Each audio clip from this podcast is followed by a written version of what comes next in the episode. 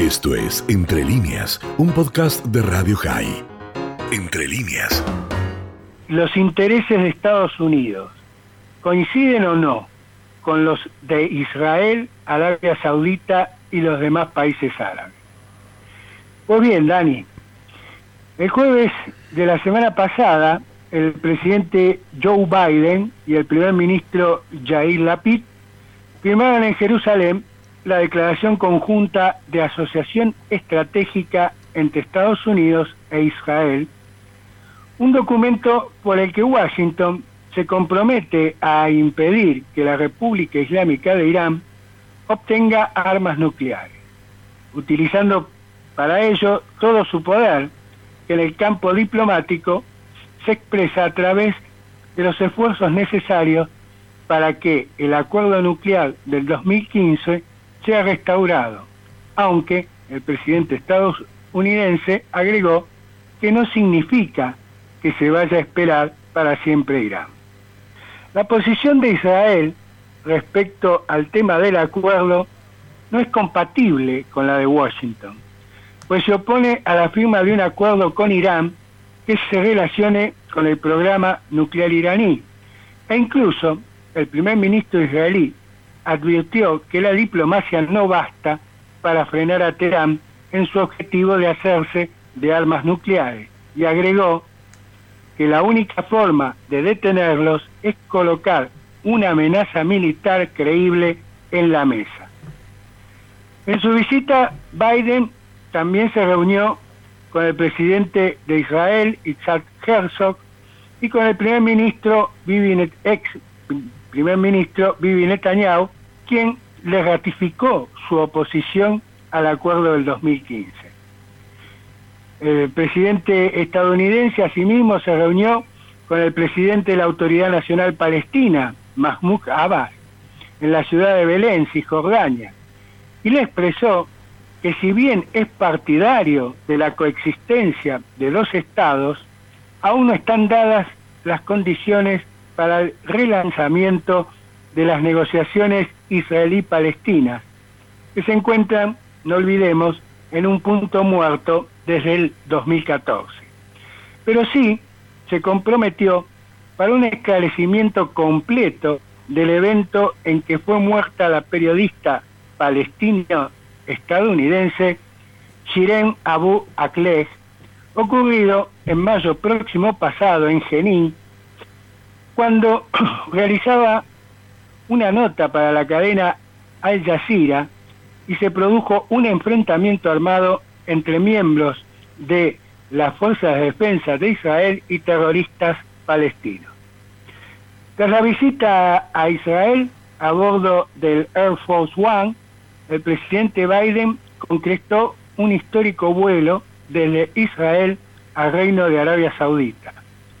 Histórico porque fue la primera vez que se realizó un trayecto directo que unió a los aeropuertos de Ben Gurion y el King Abdulaziz en Jeddah. Su visita al reino tuvo como objetivo que los saudíes aumenten la producción de petróleo y de este modo se logre una baja del precio de los combustibles y también lograr un acercamiento entre Israel y Arabia Saudita en el marco estratégico regional, habida cuenta de la amenaza que representa la República Islámica de Irán. En relación a este último punto, se pueden señalar dos actos positivos. Por el lado israelí, la transferencia de dos islotes de valor estratégico para Riyadh en el Mar Rojo. Se trata de las islas de Tirán y Sanafit. Mientras que por el lado saudí, la apertura de su espacio aéreo a todas las aerolíneas, incluidas las israelíes. Estas acciones son una posibilidad cierta para que el, acercamiento entre el Estado judío y la monarquía hashemita, más allá que extraoficialmente ambos países ya lo han hecho en operaciones militares contra los hutíes, que es un proxy de Teherán en el conflicto del Yemen. Durante su estadía, Biden se entrevistó con el rey Salman ibn Abdulaziz y con el príncipe heredero Mohammed ibn Salman, quien es sospechado por Washington como quien estaría tras el asesinato del periodista saudí Jamal Khashoggi en octubre del 2018 en Turquía, algo que Riyadh ha negado toda responsabilidad directa del príncipe. Obviamente, la reunión entre Joe Biden y Mohammed ibn Salman, si bien marcó el punto más significativo de la visita del presidente estadounidense, fue criticado no solo por organismos de derechos humanos que imputan a la monarquía saudita de graves violaciones y durísimas represiones a grupos políticos opositores, sino también que recibió ácidos comentarios de quien fuera la pareja del periodista saudí asesinado, la ciudadana turca Atice Sengiz. Ahora bien, reseñada la gira del presidente Biden, a la que algunos vemos, me incluyo, como una visita oficial a Arabia Saudita con escala en Israel, como forma irónica de clasificar las prioridades de Washington, pasaré a exponer algunas reflexiones. Primero, Irán y su visión hegemónica de Oriente Medio se traduce a través del accionar terrorista de sus proxies Hezbollah, Hamas, Tijat Islámica y los sutiles. También por su presente, eh, mejor dicho, su presente presencia e inversiones en Siria, en su ambición de hacerse de armas nucleares, para lo cual no olvidemos que ya posee una cantidad importante de uranio enriquecido, 3,8 kilogramos, suficiente para fabricar un arma nuclear. Y sin olvidar su alianza, su alianza estratégica con Moscú, que se vio reflejada en la reunión de ayer, 19 del actual, en Teherán, de los presidentes Vladimir Putin, Recep Tayyip Erdogan y el anfitrión Ebrahim Raisi, quienes en el marco del proceso de paz de Astana trataron la situación de Siria. Pero también en una bilateral los presidentes ruso y turco abordaron la creación de corredores para la exportación de cereales de Ucrania, con lo cual se puede dimensionar las preocupaciones de Washington que no se limitan estrictamente al escenario de Oriente Medio, sino que también abarca el marco global por los efectos adversos que está provocando el conflicto ucraniano en el campo económico, sea en el sector de materias primas como también en la producción de combustibles fósiles y los precios de los mismos. Y no olvidemos que Irán es uno de los principales productores de petróleo, pues por todo esto, Irán es una preocupación para los Estados Unidos y una de las acciones posibles es buscar la consolidación de una alianza defensiva colectiva integrada por todos los países árabes e Israel,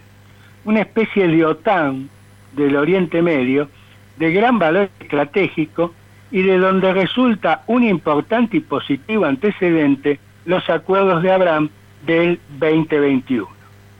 Segundo, veamos ahora el rol de Israel, para lo cual, valiéndome de la historia, recuerdo que durante la Guerra Fría, Israel fue un aliado importante, un estado llave, para los Estados Unidos y la OTAN,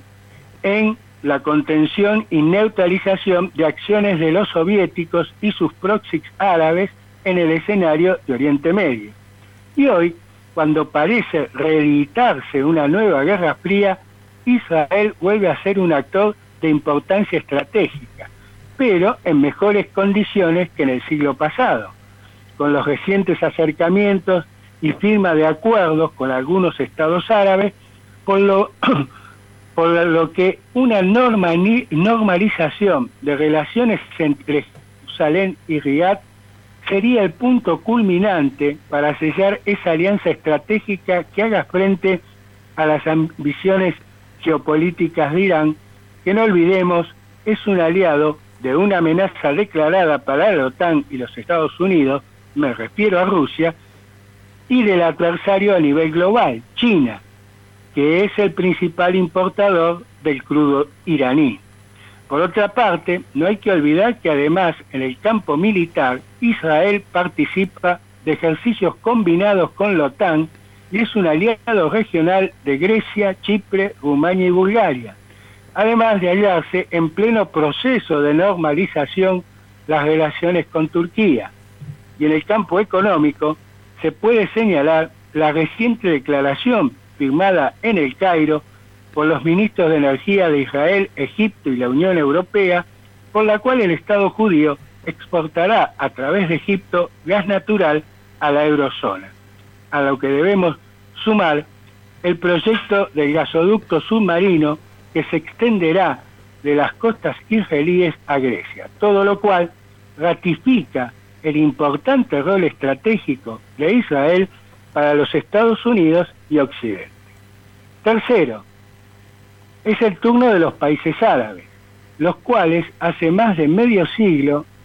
atrás en 1977, cuando el líder egipto Anwar el-Sadat visitaba Israel, afirmaban que ningún líder árabe reconocería al Estado judío. Y además, la cuestión palestina estaba en el centro de sus agendas y de las acciones de aquellos países y organizaciones terroristas que apoyaban. Hoy el escenario ha cambiado, no solo con los acuerdos con Egipto, Jordania y los de Abraham, sino también con otros complementarios, como el tripartito firmado por Israel, Jordania y Emiratos Árabes Unidos sobre energía y desalinización, en el que no se excluye el encuentro interreligioso, lo que indica un proceso de normalización de relaciones de todo tipo entre el Estado judío y sus vecinos árabes, que tal como lo señalé precedentemente, de materializarse también con el reino saudita, que no olvidemos un detalle muy importante, que más allá de lo geopolítico y geoeconómico, Arabia Saudita es el guardián de los más importantes sitios sagrados del Islam, por lo que no solo sería un hito histórico y de importancia estratégica regional, sino que generaría efectos a nivel global en el resto de los países musulmanes en particular sunitas. Es por todo esto que para el mundo árabe ven las relaciones con Israel como un factor positivo, tanto para sus economías, habida cuenta que buscan diversificar las mismas y no depender solo de sus exportaciones de crudo, como para la seguridad ante el expansionismo iraní, lo que los coloca en la posición de elegir entre el progreso y el desarrollo o seguir favoreciendo, directa o indirectamente, el conflicto y la violencia terrorista. Es por esto que en la actualidad la cuestión palestina ha perdido prioridad, lo que nos lleva de nuevo a la amenaza de Irán, pues tanto Hezbollah, Hamas y Yihad Islámica encuentran en el régimen de Teherán el actor regional que apoye sus acciones contra Israel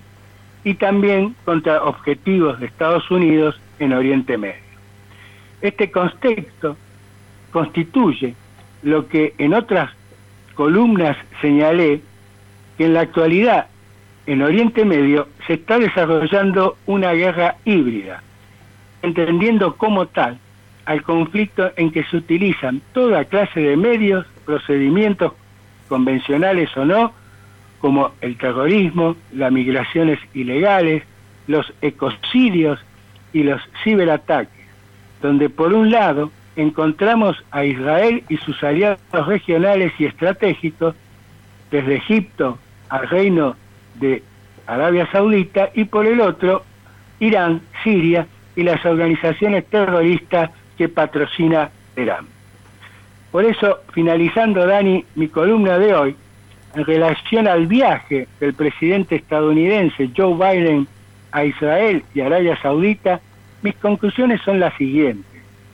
Si bien para los Estados Unidos el adversario y competidor global es China,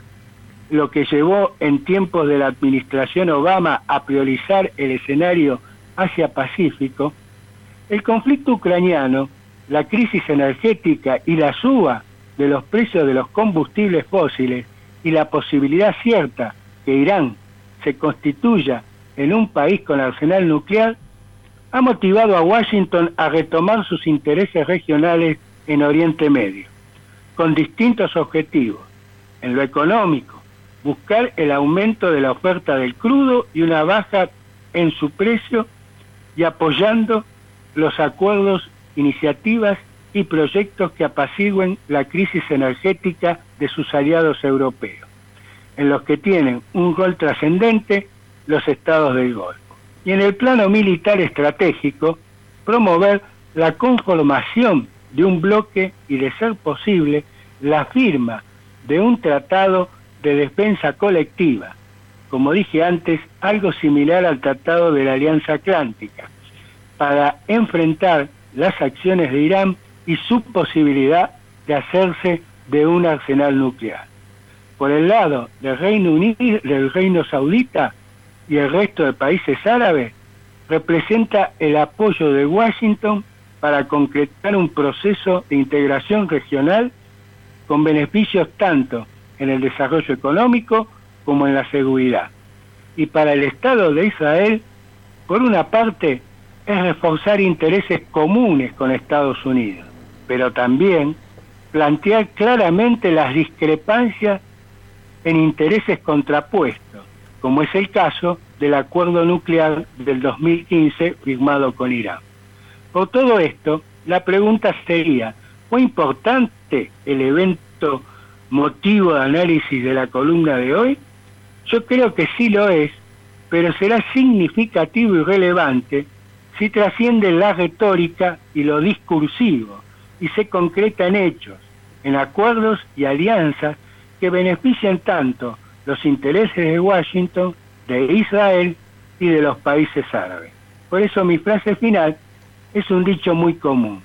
La unión hace la fuerza. Esto fue Entre líneas, un podcast de Radio High. Puedes seguir escuchando y compartiendo nuestro contenido en Spotify, nuestro portal radiohigh.com y nuestras redes sociales. Hasta la próxima.